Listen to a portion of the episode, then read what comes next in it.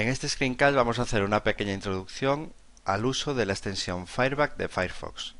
Gracias a esta extensión podremos inspeccionar todos los objetos que tenemos en el documento, podremos incluso modificar y ver los estilos del documento, podremos comprobar errores en la programación de JavaScript y Ajax, comprobar la velocidad de carga del documento e incluso de la ejecución de funciones dentro del documento y todo ello gracias a esta extensión gratuita Fireback.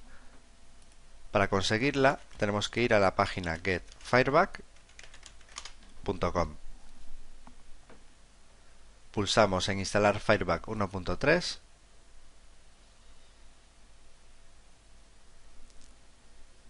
y pulsaremos en el botón añadir a Firefox. Se descargará la extensión y una vez descargada se va a reiniciar Firefox y a partir de este momento tendremos la extensión disponible para su uso. El icono que aparece en la parte inferior derecha del Firefox activará o desactivará la extensión. También se puede activar o desactivar pulsando la tecla F12 del teclado. Activamos o desactivamos. Vamos a ver cómo inspeccionar el código HTML y los estilos de una página, por ejemplo la de Google. Nos abrimos Fireback, pulsamos en el botón Inspeccionar y movemos el ratón por encima de la página. A medida que vamos pasando el ratón por encima de los objetos, en la zona izquierda del Fireback se muestra el código HTML asociado a ese objeto y en la zona de la derecha del Fireback el estilo que se está aplicando sobre ese objeto. Por ejemplo, vemos el código para esta marca input, para la imagen, para el menú superior, Vamos, eh, si en cualquier momento queremos parar la inspección, hacemos un clic sobre el objeto que queramos y podemos examinar en detalle el código HTML y lo mismo para la hoja de estilos. Por ejemplo, ahora estamos en el campo de tipo input. Incluso podemos modificar alguna de las propiedades. Por ejemplo, le vamos a poner aquí 20 y veríamos cómo quedaría size igual a 20 en la página de Google. Esto es a modo de pruebas, porque en realidad no estamos modificando la página. Vamos de nuevo a inspeccionar. Nos vamos a parar, por ejemplo, en la imagen y vemos los estilos que tiene esa imagen, que se están aplicando en estos momentos, y su código HTML. Si pasamos el ratón por encima de los estilos, cuando es una imagen o un color de fondo, se nos va a mostrar en una miniatura y con el icono que aparece justo a la izquierda podemos activar o desactivar ese estilo.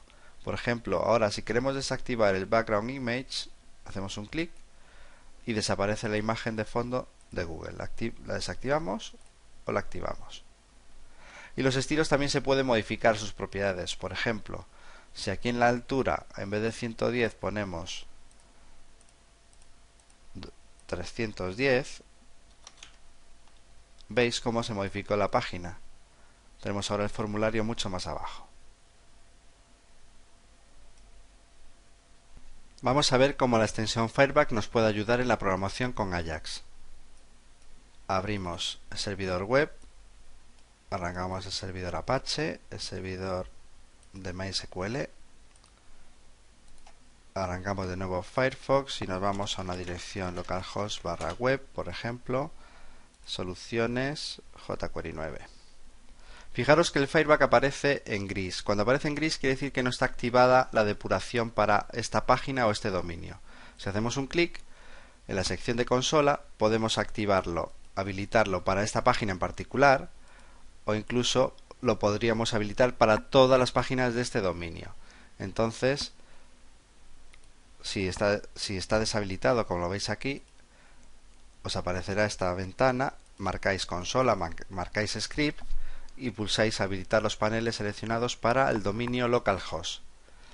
¿Cómo funciona esto ahora? Pues si yo, por ejemplo, tecleo una letra S, esta página me busca todos los países que empiecen por S. En este momento, cuando le hemos dado a la tecla S, se ha hecho una petición Ajax al servidor. Esa petición se ha realizado empleando el método get y a la página sugerir.php. Interrogante, nombre país igual a S el servidor nos, devolvió con un estado 200 y tardó 16 milisegundos. Si desplegamos esta información, veremos en parámetros qué parámetros se pasaron a la página sugerir.php. Pues el parámetro que se pasó fue un campo llamado nombre país con el valor de la letra S. En encabezados vemos que encabezado nos dio como respuesta el servidor y que encabezado enviamos al servidor en la solicitud. Y en respuesta veremos la respuesta que nos dio el servidor. En este caso nos respondió con un listado de países, cada uno de ellos entre LI y barra LI, que es lo que se muestra aquí abajo. Yo ahora, por ejemplo, selecciono un país,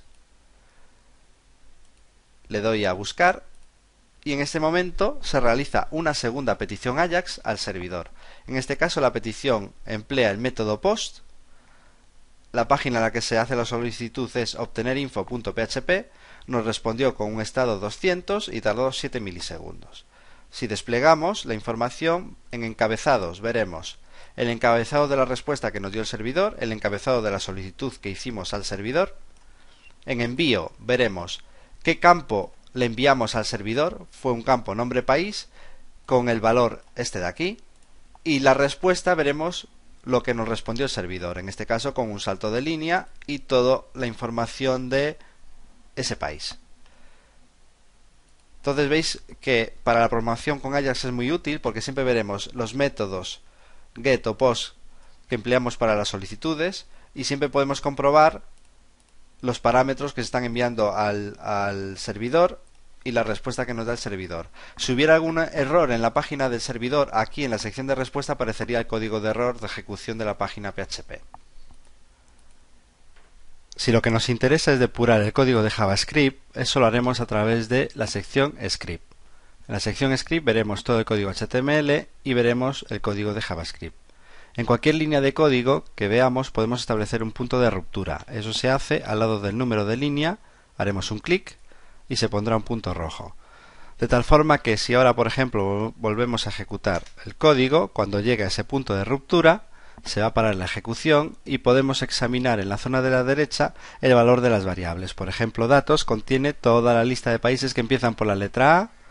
En dis podemos ver, por ejemplo, la solicitud que se hizo de forma síncrona al servidor, datos de tipo texto por el método get a la URL sugerir PHP, e incluso podemos escribir expresiones. Por ejemplo, si queremos saber o conocer el valor del campo país, pues dólar, paréntesis, comillas, almohadilla, país, punto val, nos da el valor que contiene en ese momento el campo país.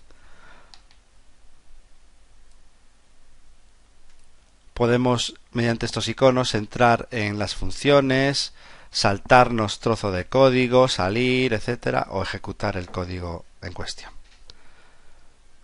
Y ya para terminar, vamos a ver algo muy interesante que también es la posibilidad de sacar mensajes por consola. Esto es útil pues para sacar el valor de una variable o algún mensaje, en vez de sacar alertas de JavaScript, pues sacamos mensajes en consola. Editamos el fichero jQuery 9 vamos a la línea en la que queramos sacar un mensaje y para imprimir un mensaje en consola se hace con la instrucción console.log y aquí sacamos el mensaje.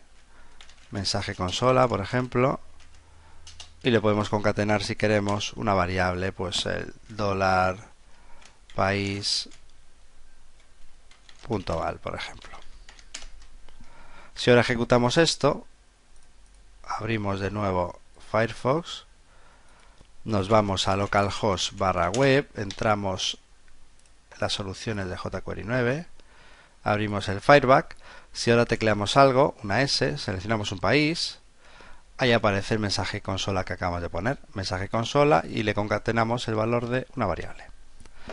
Pues nada más, esto ha sido una pequeña introducción al uso del Fireback y hasta el próximo screencast. Saludos.